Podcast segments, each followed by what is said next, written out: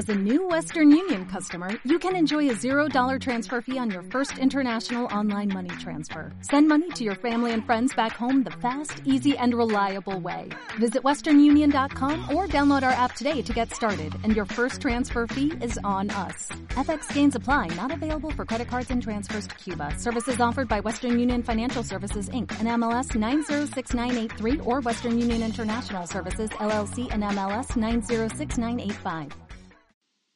Llegué a Bhaktapur ya añorándola, tal vez porque de todas las ciudades que había visitado durante mi primer viaje a Nepal, Bhaktapur había quedado grabada en mi corazón.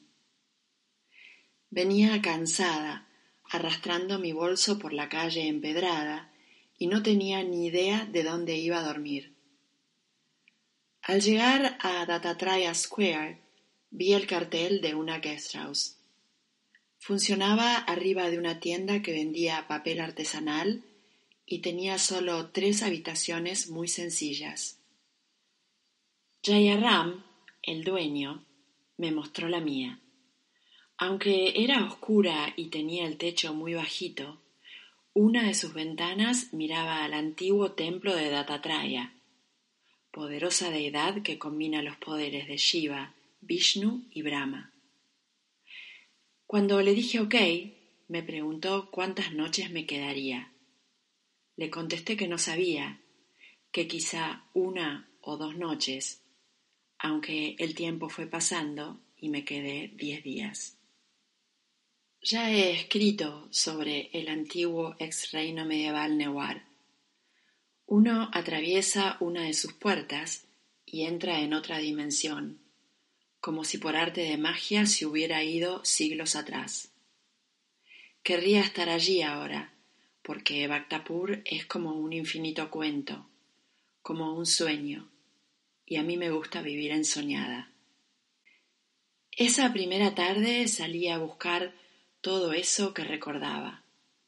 Volví al hotelito de Taumadi Square, donde me había alojado durante mi primera estadía, y el manager se acordó de mi nombre. Me senté a comer en la terraza y pedí lo que solía comer, vegetable chow mein y una cerveza Nepal Ice.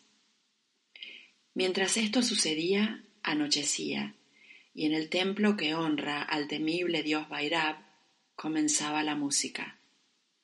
Plim, plim, plim, sonaban los platillos y campanitas de bronce. Durante los días siguientes acomodé mi habitación. Saqué el polvo del ropero y guardé mi ropa. Corrí los muebles y hasta pensé en lavar las cortinas. Me dije que con un litro de pintura blanca las paredes quedarían como nuevas y que con un poco de lavandina el baño brillaría.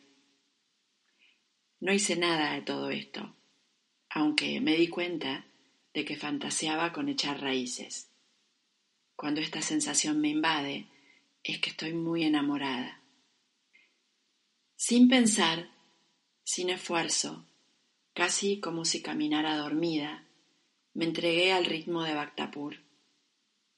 Me levantaba al alba y me iba atrás de las mujeres que recorren los templos con sus platitos de pullas, ofrendas de comida, semillas y flores para los dioses con sus saris negros con bordes rojos y amarillos, las tradicionales chaquetas que se cierran cruzadas sobre el pecho, llamadas cholos, grandes shawls de colores y rojas ticas pintadas en el entrecejo, parecían racimos de flores que se desperdigaban por las calles desiertas. Bajo la luz lechosa del amanecer quería seguirlas a todas, saber de sus vidas, dónde iban, de dónde venían. Hubiera querido multiplicarme, ser innumerables Marías, ya que yo no me bastaba. Caminaba a cierta distancia de un grupo y en una esquina, hipnotizada, me iba en pos de dos ancianas que arrojaban granos de arroz al aire, honrando a la deidad de la mañana. Una mujer adornada con un tocado de flores y un platito de pullas cubierto delicadamente por una tela a cuadros, me distraía y me iba tras ella.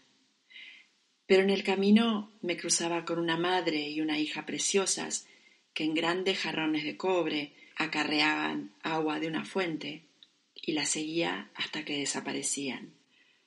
A veces quedaba expuesta, arrinconada frente a un pequeño templo donde se amontonaban mujeres y tenía la sensación de que se incomodarían, que creerían que estaba espiando su intimidad, pero me miraban sin verme, como si yo no existiera. Entonces me quedaba muy quieta y las observaba con los ojos y el corazón. Todo lo que hacían me fascinaba. Su murmurar frente a una imagen de Shiva o Garuda, la veneración con que pasaban sus manos por los dispensarios de tica para luego pintarse la frente, su andar sin ruido por las calles vacías. Las mujeres de Bhaktapur a la hora de las pullas, me parecieron de las más hermosas que he visto en mi vida. Después de tres días de seguirlas, quise parecerme a ellas. Así que me compré un gran chal de cashmere y le expliqué a Jayaram que quería un cholo. Jayaram me recomendó una costurera que trabajaba en una tiendita con una máquina de coser a pedal. Solo hablaba Newar, pero entre las dos nos entendimos. Compramos la tela juntas, me tomó las medidas, y al día siguiente yo me paseaba por Bactapur con mi chal nuevo y un cholo precioso. Mi atuendo no hizo más que acentuar mi felicidad. Sin dejar de ser yo, también era casi como una mujer nepalí. Como ellas, andaba por los mercados y compraba manzanas. Comía momos en los puestos ambulantes. Me quitaba las sandalias y me sentaba a ver pasar la vida en los refugios de madera que están cerca de los templos. Un día una señora muy viejita me quiso enseñar a tejer con tres agujas. Otro día una chica me regaló una flor. La pescadera del mercado comenzó a decirme adiós con la mano. Muchos, mediante señas, me hacían entender que el cholo me quedaba muy bien. Aunque ya no me perdía y me parecía que reconocía cada templo, cada callejón, cada pocari, los grandes y antiguos estanques para almacenar agua que salpican la ciudad, mi vida en Bactapur se convirtió en un continuo vagar y siempre descubría cosas nuevas. Mi habitación, en mi imaginación ya pintada de blanco y con el baño inmaculado, era mi nido. Desde allí yo no planeaba nada, solo disfrutaba. Me levantaba cuando todavía no había amanecido, deambulaba durante horas, y me guardaba en mi cuarto cuando todavía no había anochecido. Metida en la cama, escribía mucho y editaba fotos, y sin moverme, desde allí mismo, escuchaba a los hombres que todos los atardeceres tocaban música en el templo de Datatraya. Plim, plim, plim, comenzaban, y yo me decía, esto que me sucede es magia pura.